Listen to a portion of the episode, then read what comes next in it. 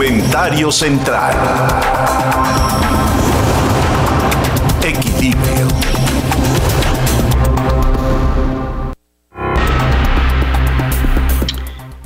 Pienso que todos los mexicanos hemos tenido dudas sobre el manejo de la pandemia por parte del gobierno, de nuestras autoridades, en función del tiempo que hemos aprovechado y el tiempo que hemos perdido.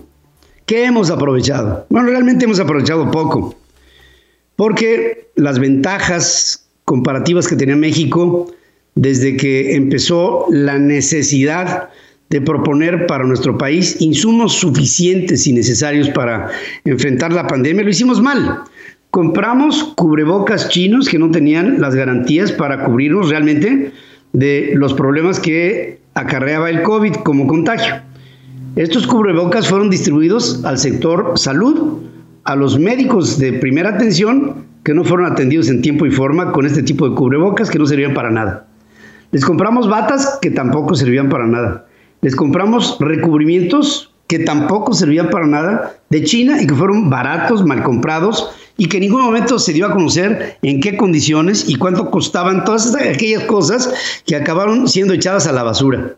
Y después de ello vino, desde octubre del año pasado, la necesidad de que el gobierno mexicano se hubiera puesto en contacto con las principales empresas farmacéuticas que estaban desarrollando una posible vacuna. En aquel tiempo era posible la vacuna. Ahí estaba Pfizer, que podríamos haber hablado con ellos. Ahí estaba Oxford, AstraZeneca, estaba BioNTechnologies, estaba CanSino, estaba Moderna, estaban eh, pues las principales, AstraZeneca, etcétera. Y, y no hicimos nada. Aunque dice Marcela Ebrard, secretario de Relaciones Exteriores, que él hizo en tiempo y forma todo tipo de acercamientos para que tuviéramos nosotros prioridad a la hora de la entrega de las vacunas. No nos llegaron las vacunas porque no hubo acuerdos. El único realmente consolidado fue uno que hizo Carlos Slim para la Fundación Slim, que determinó Carlos Slim lo que haría con ellas, que por cierto no eran vacunas ni siquiera suficientes para inocular, bueno, ni al 5% de la población. Pero el gobierno mexicano entonces adoptó otra postura, la de la limosna, esa que siempre se nos da, la de estirar la mano y decirle a los países ricos, ¿cómo es posible que ustedes tengan lo que nosotros no? Y esto tiene que ser equitativo. Y toda esta limosnería de la que somos profesionales para hacer sentir que México es un país pobre que no tiene con qué enfrentar esta pandemia. Cuando el IMCO está diciendo que cuando presenta los resultados de un estudio que se llama Un año de compras de emergencia en México, seis propuestas para mejorar, la organización ciudadana consideró que los dos meses que tuvo México de ventaja al inicio de la pandemia no fueron aprovechados, que, entre otras cosas, no hubo una previsión en una segunda ola para una saturación hospitalaria que nunca fue aceptada por el gobierno federal, que viene una tercera ola en la que la opacidad, las malas compras y los no reportes hicieron que México hoy entrara en un esquema en donde estamos pidiendo prestadas vacunas, porque, bueno, el que pide prestado es porque no tuvo la previsión de ahorrar en su momento en lo que tendrían que haber sido condiciones de previsión ante lo que se vendría. Nos llegan dos y medio millones de vacunas de los Estados Unidos a manera de limosna. Dos y medio millones de personas de, vacunas implican 1.750 millones de personas vacunadas dos veces. Bueno, ¿y qué hay del resto? ¿Qué vamos a hacer con el resto? Un grupo de legisladores demócratas de los Estados Unidos están diciendo al presidente Biden, nos sobran en los Estados Unidos 450 millones de vacunas. Nos conviene vacunar a todos los mexicanos y a todos los centroamericanos y nos sobra. Hagámoslo, presidente, porque la vecindad con México y con América Central y la horda migrante que se nos va a venir por la zona sur de la frontera de Estados Unidos con México va a implicar el que pensemos. Ya no solamente es que llegue un migrante, sino que llegue un migrante sano o enfermo o potencialmente susceptible a ser contaminado con COVID. Y cuando el COVID prevalece durante un tiempo indeterminado, empiezan las mutaciones. Y entonces, decían los legisladores al presidente de los Estados Unidos, ¿cómo es posible que permitamos eso, que tenemos aquí un COVID a perpetuidad en el sur, que con las mutaciones va a hacer que las vacunas que nosotros hemos recibido no sirvan porque las mutaciones pudieran ser eh, totalmente agresivas a las vacunas que nosotros tenemos. Apurémonos en acabar con este problema y vacunemos a todos los mexicanos. Un presidente incapaz, un sector salud absolutamente ausente, un López Gatel que es una verdadera tragedia nacional, un esquema de privatización posible que pudiera haber habido en una campaña en donde si el gobierno no puede vacunar a todo México, tendría ya que haber echado mano del sector privado para que entre todos se hiciera el esfuerzo de vacunar a los mexicanos. Pero hay un presidente que prefiere hacer que la vacuna sea administrada, aunque sea lento y mal, solamente por Morena y por el presidente. Hay hordas de servidores de la patria que están vendiendo la idea de que la vacuna te la vamos a regalar y que con ello Morena y el presidente te van a salvar la vida. ¿Cuándo se podrá permitir que el sector privado participe en la vacunación y su campaña? Hasta después de las elecciones. Las elecciones son el 6 de junio. De aquí al 6 de junio habrá gente infectada y gente que se va a morir por la negligencia de un presidente que quiere que la vacuna hasta antes de las urnas sea solamente un asunto de Morena y de él. Y las personas que se mueran. ¿A quién vamos a ser responsable por las personas que se mueran? ¿Al acaso? ¿A la vida? ¿A la pandemia? ¿O a una decisión política que está infiriendo que ante la pandemia, primero el voto y después la vacuna en todos los órdenes? Y mientras que esto sea, habrá gente que se morirá esperando que haya la atención de un gobierno ineficaz que a través de un reporte del Instituto Mexicano para la Competitividad llega a la conclusión de que México ha fallado. El gobierno mexicano como tal es una desgracia y más con la pandemia. Para que tengas el dato. En Central FM, Equilibrio. Cada vez más se habla de lo que se llama el aprendizaje automático o el machine learning. Es una técnica de inteligencia artificial que permite a un dispositivo aprender cosas al exponérsele a datos nuevos sin tener que ser reprogramado, pudiendo hacer incluso predicciones. Es decir, el machine learning es, eh, es como cuando un vehículo aprende a tu forma de manejo, cómo aceleras, cómo frenas, qué tipo de consumo de gasolina tienes en función del modo de tu manera individual de manejar. Un vehículo que tiene un dueño es diferente, la misma marca, el mismo modelo, a un vehículo igual que es manejado por otro. Ese es Machine Learning. Científicos de la Universidad de Osaka, en el Japón, emplean el aprendizaje automático para diseñar nuevos polímeros para ser utilizados en celdillas solares orgánicas, generando materiales más eficaces para la aplicación de la energía solar. Se trata de algo en lo que han avanzado luego de analizar virtualmente a más de 200.000 materiales, sintetizando uno de los más prometedores y descubriendo que sus propiedades coincidían con las predicciones del sistema de inteligencia artificial.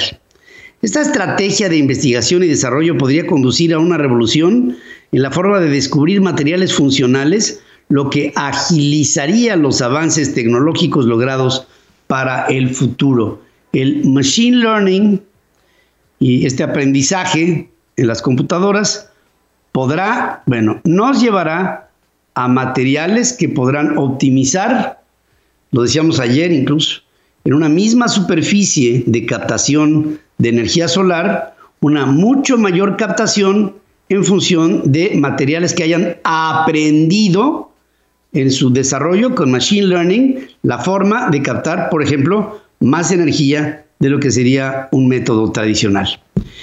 Para que tengas el dato.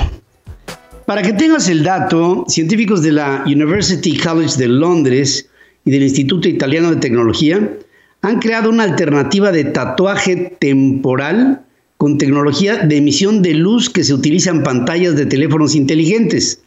Esto se basa en un diodo orgánico emisor de luz, un OLED, así como las televisoras, las televisiones, que se aplica igual que como se hace con los tatuajes temporales, trazándose en un papel especial y se transfieren a una nueva superficie presionando sobre ella y mojándola en agua. Indican que el proceso podría combinarse con otras tecnologías de tatuaje electrónico que permitiría emitir luz incluso cuando un deportista esté deshidratado y se le advierta o sea, ligado con su cuerpo, o cuando alguien que tome el sol deba ya de guarecerse para evitar quemaduras. O sea, ese tatuaje le implicaría que exponiéndose al sol le dijera, así como dice tu mamá, niño, métete que ya estás muy asoleado. Bueno, el tatuaje te advertiría, ya métete, ya tuviste suficiente sol. En el ámbito de la salud, los tatuajes con base en OLEDs podrían alertar a través de señales luminosas cuando se produzca un cambio en el estado de un paciente, además de que podrían utilizarse con fines puramente estéticos, según se indica. Es decir, uno cuando piensa en tatuajes dices, bueno, esto es ornamental. No, no, no, no forzosamente. Puedes tener tatuado algo en tu cuerpo que sea un indicador de algo que un médico quiere saber, como por ejemplo en el caso de la diabetes, para que tengas el dato. Para que tengas el dato, Brett McGuire, que es químico del Instituto Tecnológico de Massachusetts, encontró una reserva de nuevo material en una nube fría y oscura, oscura, ¿eh? detectando por primera vez moléculas de hidrocarburos aromáticos policíclicos en un medio interestelar. Con este hallazgo empieza a darse respuesta a un misterio científico de más de 30 años sobre cómo y dónde se forma este tipo de moléculas en el espacio, en que en principio se creía tomaban forma en la atmósfera de estrellas moribundas, o sea, las supernovas. Las moléculas e hidrocarburos aromáticos policíclicos son conocidas por los científicos existiendo en la composición química de seres humanos y otros animales, estando en alimentos y también en medicinas.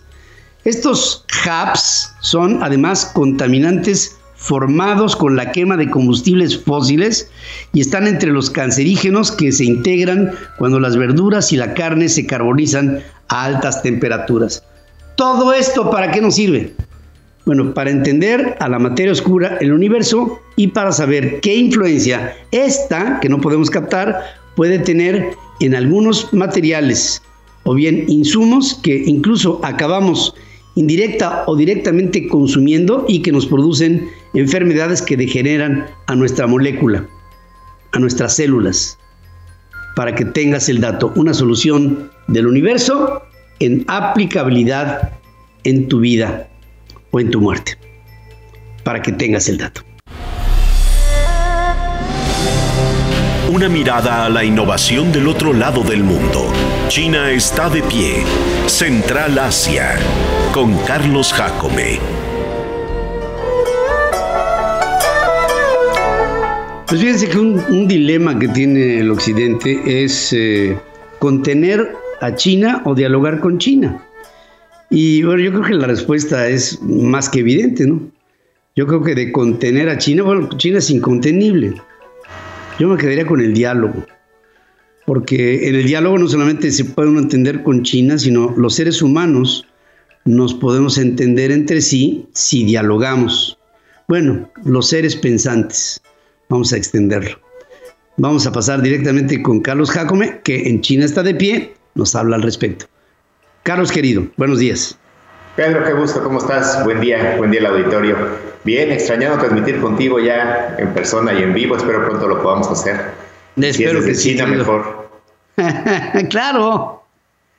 Así es. Pues lo acabo de decir muy, muy acertado, Pedro. Eh, el ingrediente perfecto que, le añadiría a, la presentación de hoy es el pensar. El pensar te lleva al diálogo y creo que eso es lo más importante eh, que podemos presentar ahorita acá. Esta frase, amigos del auditorio, les va a gustar. Eh, es primos, primos interpares, primos entre pares. Desde la antigua Grecia se usaba el emperador Augusto para justificar cuando, cuando quitó la república, eh, lo hizo más válido, que es yo llegué primero, somos iguales, pero yo llegué primero. Y eso jurídicamente incluso se considera como una ventaja eh, que otorga la jefatura o la primicia honorífica, sin una, pero eso no te da una superioridad efectiva sobre los demás en el ejercicio. Es, es más que un mérito por haber sido el primero, por una virtud, en esencia por la meritocracia. En el aspecto generoso, por sus resultados de libertad e igualdad, de democracia, Occidente se ha adjudicado la primicia honorífica de decir a los países lo que es correcto o lo que no, lo que es la libertad o no, o cuando se interviene en un país o no. Esa autoridad hoy nos ha llevado, así nos creemos, con el derecho de contener, de frenar a China o, en el mejor de los casos, si lo pensamos, de dialogar con China. Si bien hasta hace unos años el capitalismo se veía como el mejor sistema para llevar el bienestar a la población de la mano de la democracia, para los grandes críticos era, es el sistema menos malo. Hoy los resultados nos están haciendo cuestionar primero la autoridad en base a nuestros resultados y si en verdad tenemos la capacidad de corregir, retomar el curso, sin perder el objetivo, esto es muy importante, que es el bienestar de la población. Ahí está nuestra gran falla. Hoy el capitalismo, la democracia no está llevando el bienestar a la población y es donde tenemos que rectificar. Y hemos hablado en China, en China está de pie, de las fallas que tenemos a no lograr un capitalismo humano. Tan es así que debemos premiar su naturaleza misma, al decir capitalismo social o incluso tenemos un premio, empresas socialmente responsables, como si esto fuera separable eh, y muy de la mano de su gran aliado la democracia. Hoy en la administración Biden, si bien se esperaba una mesura, una más diplomática actitud, en los hechos está siendo más determinante y por lo tanto tristemente, agrego yo, agresiva. El juego diplomático de la semana pasada de viajar a la delegación norteamericana a, Asia para visitar a sus aliados Japón y, Corea y no visitar a China, pues está lleno de simbolismos como lo tiene la democracia, la democracia. Para luego reunirse con los chinos en Alaska, nos vamos pero hasta allá. Y además el tono de la reunión nos lleva a la pregunta, ¿buscan contener o dialogar? El emblema del siglo XX de la libre competencia, que es los Estados Unidos, busca dialogar o busca, irónicamente, contener a su competidor. El primo entre pares de la libertad de, libre mercado, ¿de verdad está a favor de la libre competencia o solo cuando la tiene ganada? Dialogar o contener, ¿cuáles son los elementos de diálogo o de contención? De acuerdo con Marcelo Muñoz, me permito citarlo, de quien me apoyo para este, este comentario, presentó una publicación y cito tal cual sus datos que son muy reveladores. El 44% de los jóvenes en China está llegando a la universidad, 44%. En sus más ya de 2.000 universidades, y como hablábamos en el programa anterior, 144 ya son de clase mundial. Esto los lleva a que su potencial intelectual y tecnológico sea ocho veces mayor al del resto del mundo, de acuerdo con Javier Solano. En el comercio internacional, desde 1978, lugar 120 del Producto Interno Bruto Mundial, hoy es el segundo. 120 de su lugar, estaba México arriba por el, que, China en el 78, hoy es el segundo. Gracias a la dinámica de su comercio, que también desde, desde el 78 se toma el, parámetro, se ha multiplicado 172 veces. Es el primer socio, primer socio de 148 países y es por mucho el principal garante de acuerdos comerciales en el mundo, desde África, Australia, Japón y no se diga el mismo Asia que le da acceso al mercado común, el más grande en la historia de la humanidad hasta el día de hoy, con un impacto para 2.300 millones de personas. Y eso si no entra la India, que es probable que entre este año, lo cual ya va a tener la mitad de la población. Con esto China hoy, que está haciendo apenas su despegue, ya, ya tiene el 30% del Producto Interno Bruto del mundo. Eso es lo que están produciendo ellos. ¿Qué pasaría si en lugar de confrontar, como decía bien Pedro al principio, lo pensamos y dialogamos? Para aprender cómo en 15 años lograron tener 144 universidades de talla mundial, cómo en colaboración con las empresas lograron eliminar la extrema pobreza. Es algo que poco se dice, pero las empresas privadas, el capitalismo, eh, jugó un papel fundamental en la eliminación de la extrema pobreza. Cómo de ser el país más contaminante, es el país con más inversión en energías renovables. Invierte el doble que lo que Estados Unidos y Europa juntos. ¿Cómo reacciona Estados Unidos? El mes que entra espera aprobar una inversión de 100 mil millones de dólares para la Fundación Nacional de Ciencia, para responder, para querer contener a la inteligencia artificial que se está haciendo en China o la tecnología 5G. Esta fundación, ¿contra qué va a confrontar en lugar de dialogar? Por lo que indica todo es esa su actitud. China ha superado a Estados Unidos en número de robots operativos. Produce el doble de vehículos que Japón y Estados Unidos juntos. Cuenta con 910 millones de usuarios de Internet, el triple que Estados Unidos. Está en el segundo puesto en inteligencia artificial a nivel mundial, pero invierte en ella el doble que Estados Unidos. Está en el primer lugar de economía digital y chequen el dato porque es muy, muy fuerte, tiene un volumen de pagos 20 mil 20 mil veces superior al de Estados Unidos. La opción de no dialogar es reaccionar a los años de demora que lleva, creo que desde antes, desde Obama, pero en particular con la era Trump, esos cuatro años en particular, en la que dejó de competir, se, se relegó por completo con un mercado cinco veces mayor.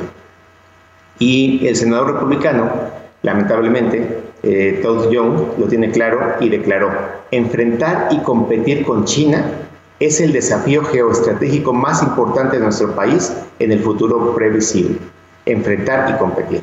Por lo menos para el senador, la respuesta al planteamiento de hoy en China está de pie es clara, sí a la confrontación. Estamos a tiempo todavía de rescatar el diálogo. China, como buen eh, filosofía confuciana, no tiene prisa. Si algo sabe tener China es paciencia. Tu amigo del auditorio, ¿qué piensas? Eh, Iberoamérica logrará obtener la gran ventaja en esta rivalidad, reconociendo el papel central que tenemos en tomar lo mejor de China y de Estados Unidos, no tiene por qué tomar un equipo y creo que puede jugar un muy buen papel entre estas dos rivalidades, en esa parte central, en esa parte de pensar. Y para regresar contigo, Pedro, solamente quiero invitar a los amigos del auditorio a Central FM Online, en Central Asia. Estamos teniendo publicaciones casi todos los días con expertos desde Tailandia, desde diferentes partes de China, para que conozcan más lo que está pasando. Fíjate que dijiste una palabra que para mí es China. Si, si tú me dijeras, describe a China en una sola palabra, yo te diría paciencia. Paciencia. La paciencia china ha sido extraordinaria muestra de la entereza de un pueblo que sabe en qué momento esperar, en qué momento accionar, en qué momento hacerse un lado, en qué momento entrar a la escena y que históricamente, culturalmente, la China está ligada con esta discreción en la que se sabe grande y por saberse grande no tiene por qué entrar ni en la bravuconada, ni en la provocación, ni en una competencia extra, eh, exultante. Se sabe y como se sabe, espera. Y el saber esperar es una virtud, mi querido Carlos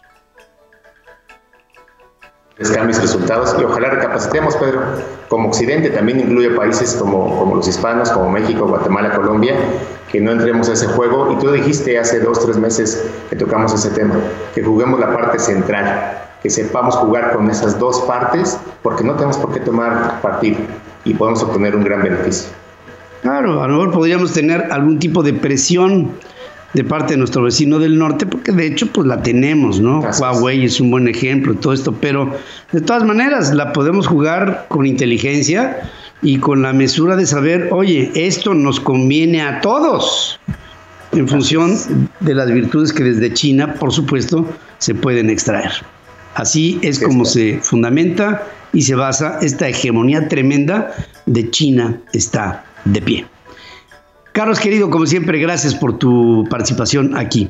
Gracias y buenos días. Un abrazo, Pedro. Gracias, buenos días a todos. Gracias también para ti. He de decirles que Angela Merkel, la, la canciller alemana, está proponiendo otra vez un confinamiento para Alemania. Y este confinamiento es en vista de la tercera ola que se ha presentado en Europa. Alemania está con esa previsión, Francia también lo está, Inglaterra también lo está, España también lo está, Italia también lo está, Irlanda también lo está, y con ello hay una especie como de un arranca, frena, arranca y frena de las economías. Esto puede pegar en términos absolutos en el desarrollo del mundo, que se prevé un crecimiento en promedio de 4.4% del PIB a nivel mundial, pero estas previsiones para este 2021 pueden verse alteradas con el COVID, la tercera ola y las mutaciones del coronavirus que pueden ser la acechanza, incluso hasta para personas vacunadas. Ya lo dirá el desenvolvimiento de los acontecimientos que vivimos en este marco pandémico.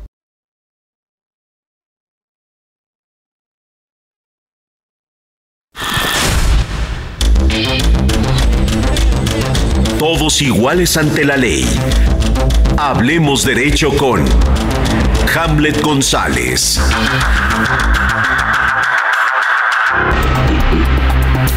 Una de las propuestas jurídicas más trascendentes del derecho en México es el derecho de amparo.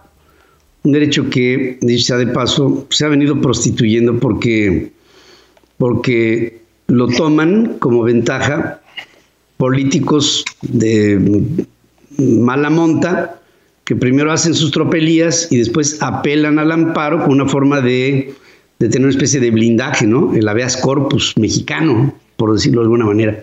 Y se proponen reformas a la ley de amparo en este tiempo de la cuarta T y Hamlet González, como siempre, hablando derecho, nos da su punto de vista, valioso siempre. Querido Hamlet, buenos días. Buenos días, auditor. Buenos días, querido Pedro. Es cierto, fíjate que con la 4T hemos visto una, una tendencia importantísima hacia la vulneración de los derechos humanos. Vamos a tocar primero los derechos humanos y nos vamos a ir rápido al amparo.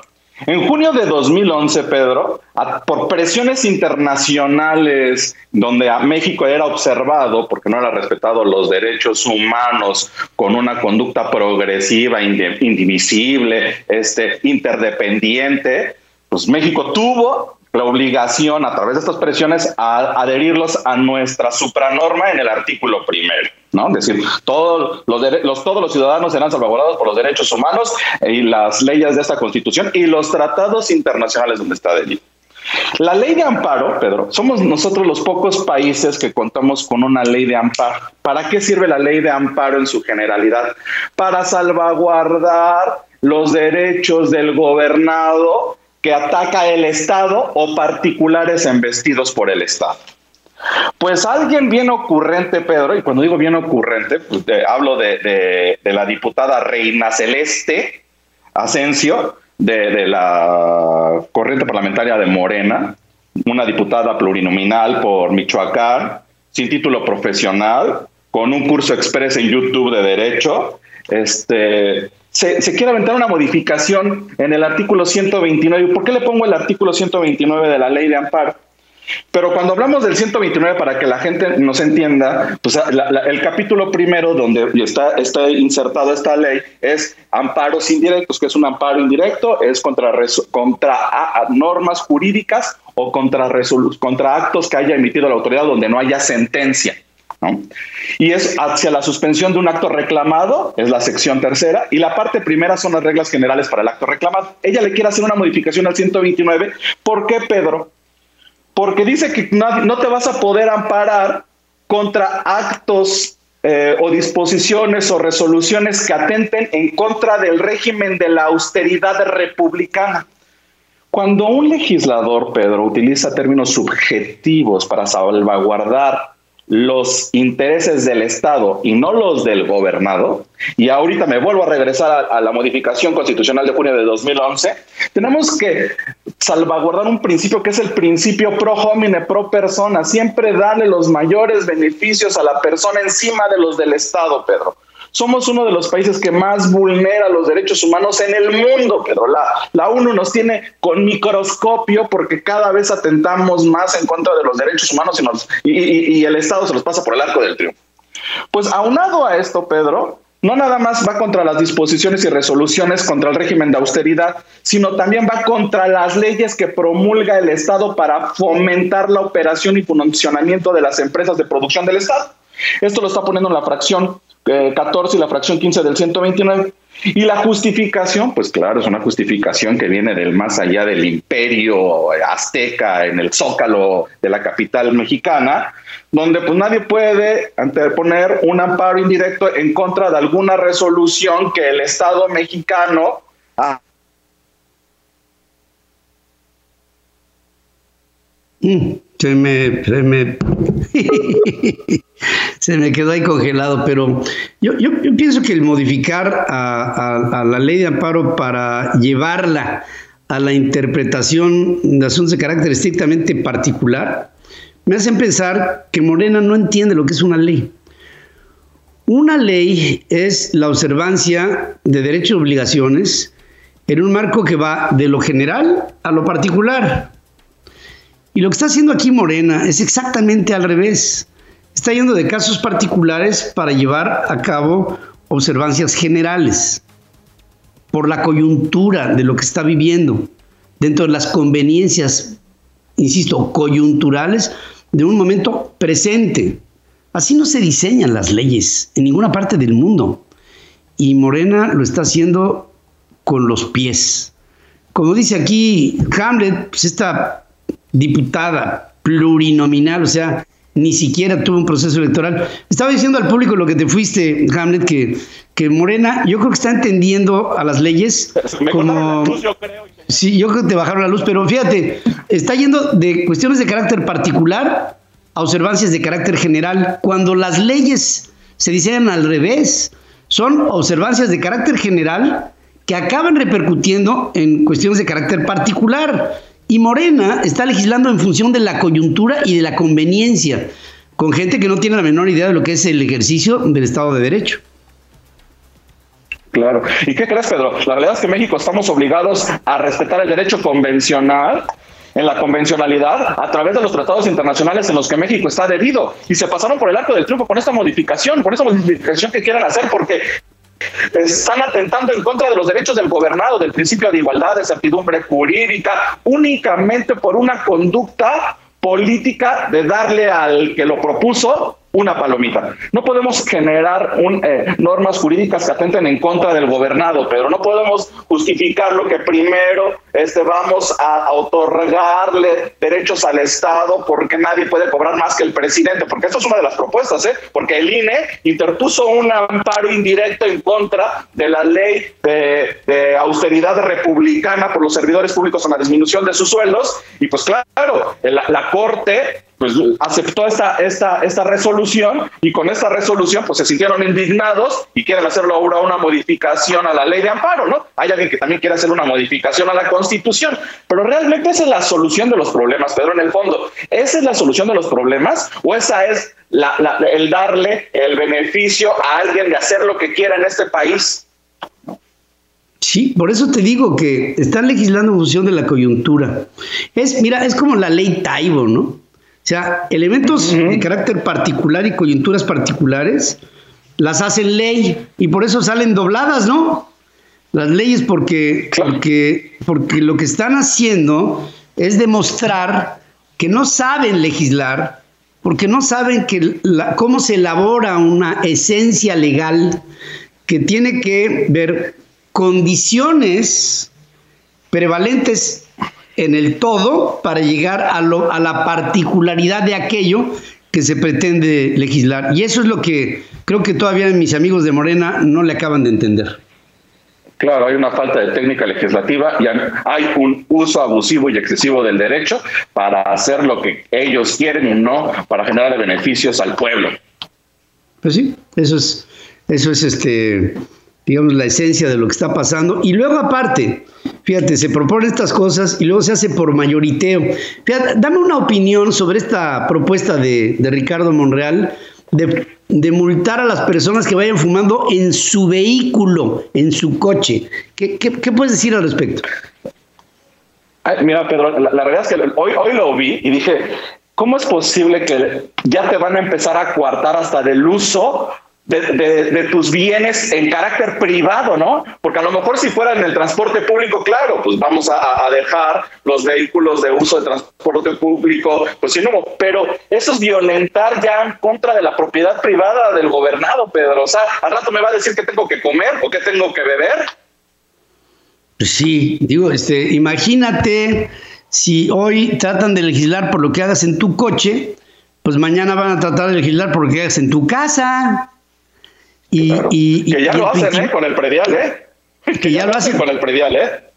Pues de alguna manera sí, pero, pero bajo un comportamiento, o sea, que, que, que observen directamente en, en, la invasividad de tu individualidad, de tu intimidad, lo que hagas tú, con, digo, este, yo no fumo, pero pues yo no puedo ir en contra de que alguien fume en su coche.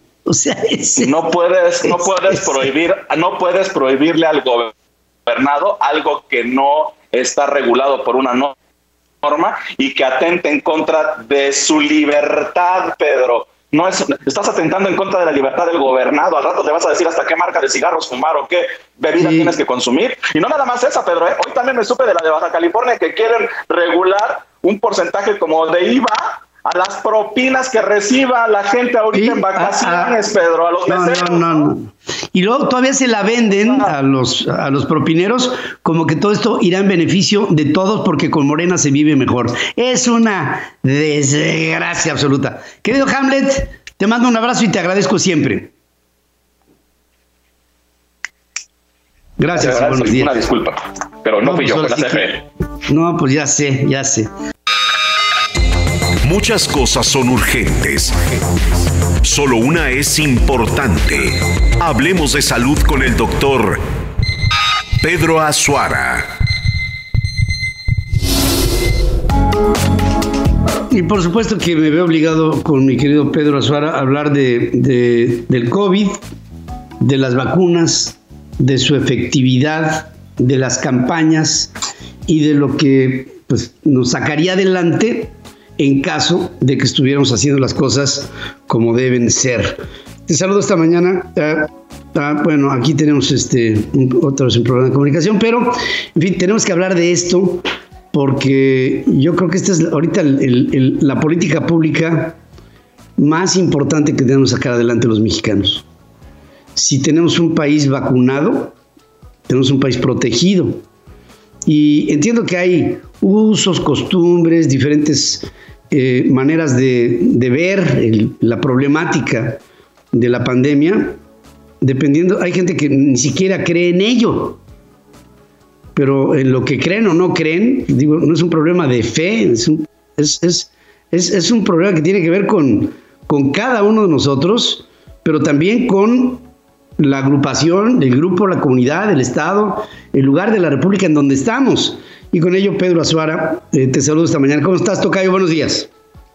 Hola, Tocayo. Buenos días, buenos días al auditorio. Pues como bien lo dices, eh, es fundamental la, vacunación.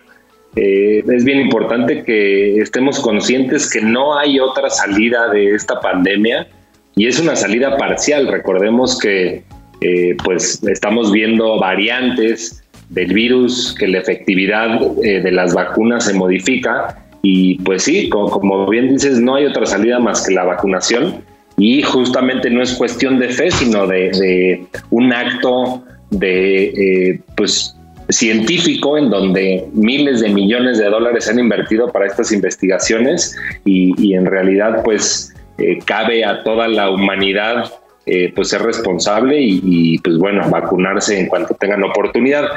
quería hablar un poco de los números de vacunas aplicadas hasta el día de ayer.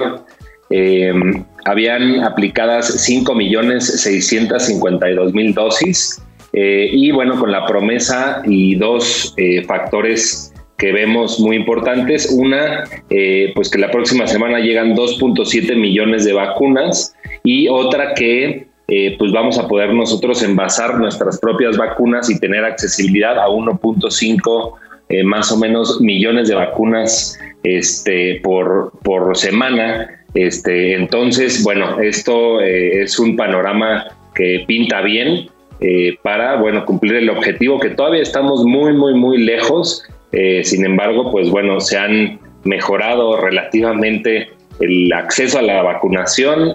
los programas en la Ciudad de México, pues se aprendió del error y van mejorando muy poco, aunque todavía nos falta muchísimo muchísimo por, por este, hacer y justamente lo que platicábamos, ¿no? que si las empresas eh, privadas y públicas se unen, eh, pues esto podría tener un mayor impacto y pues aplicar más vacunas eh, pues en más lugares. Ya vimos que la logística es una logística compleja y pues bueno, la, la efectividad de las vacunas, aunque varía eh, de, eh, eh, dependiendo de la variación, porque aún no son cepas, sino son variaciones del coronavirus, pues tenemos hasta arriba las dos, Pfizer y Moderna, que están entre 95 y 94%, después sigue Sputnik con 91%, y pues bueno, AstraZeneca con 82 en promedio, Johnson Johnson 72% de efectividad y Sinovac que es 50%, aunque recordemos que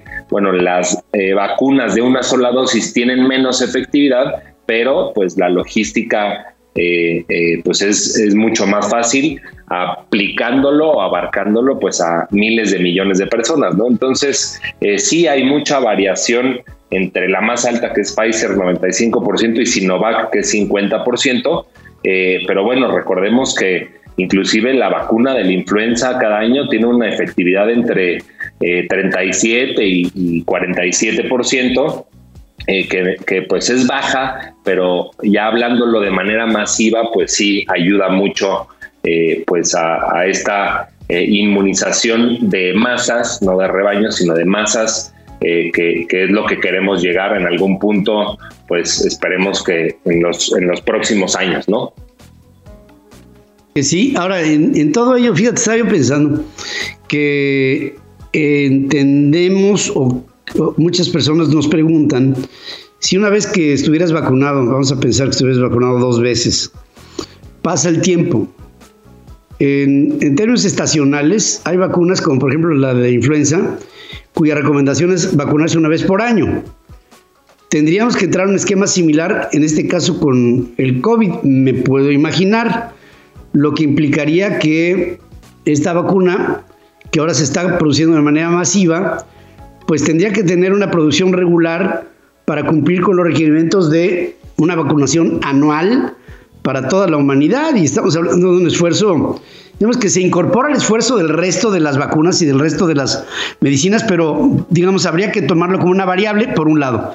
Y por el otro lado creo que la permanencia de un país infectado con COVID te deriva, por supuesto, a la inclinación que pudiéramos tener más mutaciones y por lo mismo legisladores norteamericanos están urgiendo al presidente de los Estados Unidos que rápidamente ayude a México y América Central a vacunarse para evitar que estas mutaciones se den en su frontera sur. Sí, por supuesto que, eh, digo, Estados Unidos es el ejemplo a nivel mundial de la cantidad de vacunas que han puesto. Es impresionante lo que han logrado eh, pues como el, presidente Biden lo prometió, eh, a los 100 días 100 millones de vacunados y inclusive pues fue antes, ¿no? Entonces, eh, obviamente, después que Estados Unidos cumpla, que eso va a ser muy pronto, con, con, la vacunación pues casi al, al 90%, recordemos que las personas menores de 16 años aún no está aprobada la vacunación, que en un futuro lo, será, pero bueno, por lo pronto no, este, eh, va a tener que ayudar pues al resto de sus países, de los países y los países vecinos y México es uno de ellos, ¿no? Entonces, eh, pues esperemos que vayamos a tener gran ayuda, si no es que ya la hemos tenido, porque digo, las vacunas en México, eh, pues estos 5 millones y medio, para ponerle números concretos que llevamos, pero hay que sumarle otros, por lo menos dos o tres millones de personas que han ido a Estados Unidos a vacunarse. Eh, entonces, eh, pues bueno, esto con la accesibilidad del público eh, en México, pues bueno, vamos a ir incrementando ya que Estados Unidos haya terminado su campaña. Y pues bueno, esto la verdad es que nos va a ayudar muchísimo. Conocemos todas las deficiencias del gobierno para la logística, pero bueno, tenemos esta esperanza eh, una que, pues bueno, vamos a tener ayuda de Estados Unidos y otra que ya al producir nosotros y envasar la vacuna, pues ya hay por lo menos eh, una accesibilidad diaria y en un futuro, cuando sí la proyección que tenemos cambie esta cepa y tengamos que modificar la vacuna, ya lo tenemos, ¿no? Pues mira, hay mucho trabajo por delante. Yo espero que estos 450 millones de vacunas que tienen en excedente en los Estados Unidos sí se apliquen para México. Y bueno, al final me quedaba una pregunta, ¿no? Eh, que se responde sola. Cuando la gente se diga, oye, ¿a quién le debo la vacuna? Eh, López Obrador tendrá que decir a Biden. Así. Así. Entonces, sí. Gracias, mi querido Pedro. Estaré pendiente contigo. Gracias y buenos días. Gracias, buenos días. Saludos al auditorio. ¿A quién le debes la vacuna? Pues a Biden.